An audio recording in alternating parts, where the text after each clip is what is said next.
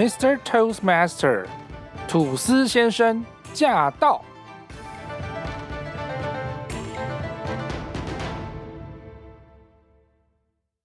有些人呐、很怕麻烦别人，所以不管自己忙不忙、擅不擅长，能自己做，绝对不让别人插手。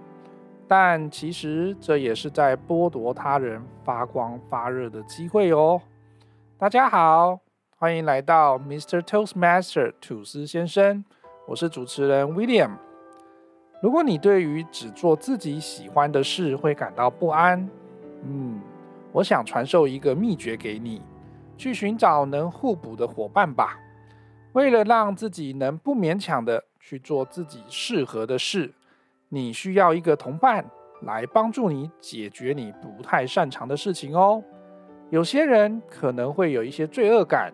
觉得，嗯，我不想做的事情却交给别人做，这样不是在推卸责任，在甩锅吗？完全不用担心这件事，因为每个人都有他的强项和弱项，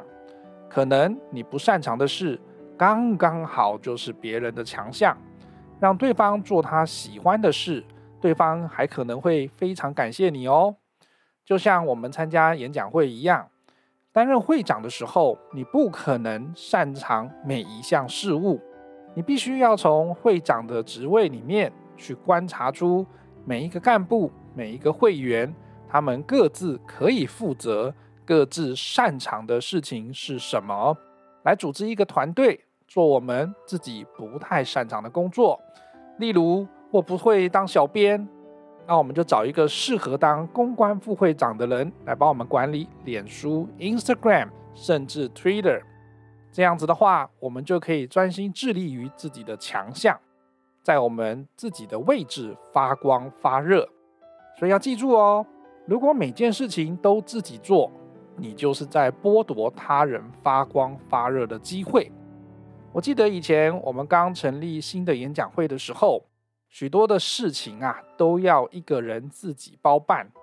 非常的忙碌，非常的辛苦。尤其是我们不是很熟悉组织的运作的时候，如果我们碰到任何的突发状况，或者是需要人手的时候，找不到人，叫天天不应，叫地地不灵。所以呢，这个时候我们就会知道组织团队以及授权的重要性。我们人本来就有擅长和不擅长的事情，我们真的不需要哈去勉强自己做超过负荷的事情，也不需要将事情交给别人的时候会觉得，哎呦，我好像麻烦你了哈，我好像在折磨你哈，这样的一个想法让你自己产生罪恶，这是不需要的，因为每个人都能发挥价值的时候，这才是最棒的环境。所以呢，我真的最近这一阵子在演讲会里面听到有一些人说啊，我真的很不想要邀请他，或者是很不想要强迫他，因为我觉得好这样子好像麻烦他，我过意不去。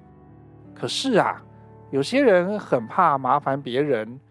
所以呢，你自己不管忙不忙、擅不擅长，你能自己做，绝对不让别人插手。可是各位朋友。你是在剥夺别人的机会，你没有让他有犯错的机会，你也没有让他有学习的机会。这跟我们在演讲协会里面谈到 “learning by doing” 这件事情，做中学，你没有让他做，他怎么学呢？你根本没有觉得他可以学，或者是要让他有学的机会，就因为你觉得这样的事情是麻烦他。上天呢赐给我们不同的特质，就是要让我们能够发挥不同的价值，进而创造更大的成果。下次如果再碰到不擅长的事，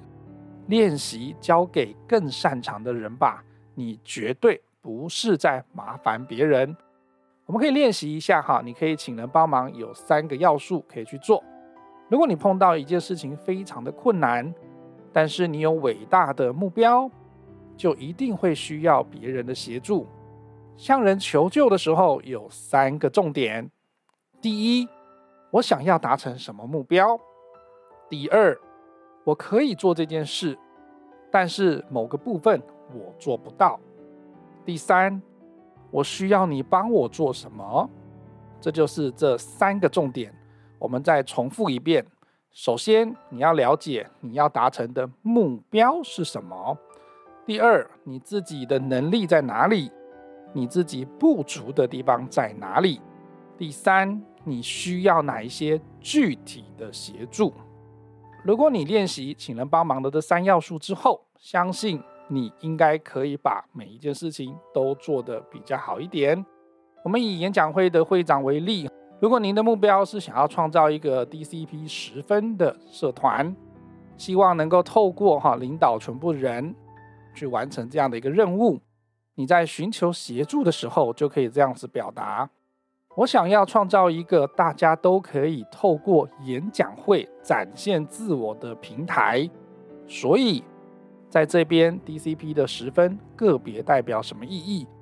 第二呢，我想要提供大家一个怎么样去做演讲沟通练习的地方，透过自学的方式呢，提升你的沟通表达能力。可是呢，我会长一个人只能有一些构想，可是我一个人没有办法完成全部的事情，我需要有人帮我一起来设计、来规划这样子的一个教育内容。所以呢，我需要有怎么样子公关常才的人呐，我需要有能够跟好新旧会友都熟识的人，而这样子的一个分会呢，我们需要定期的让大家一起聊聊天。这样子是可以帮助到每一个在分会里面的会员都能够找到自己的方向与价值，进而真实了解演讲会沟通与领导的真谛。像这样子有条列的说明自己的需求，听众也能评估他们自己的能力是不是帮得上你的忙，在合作的阶段也比较不会碰到沟通不良的状况哦。我是威廉，我们下次见，拜拜。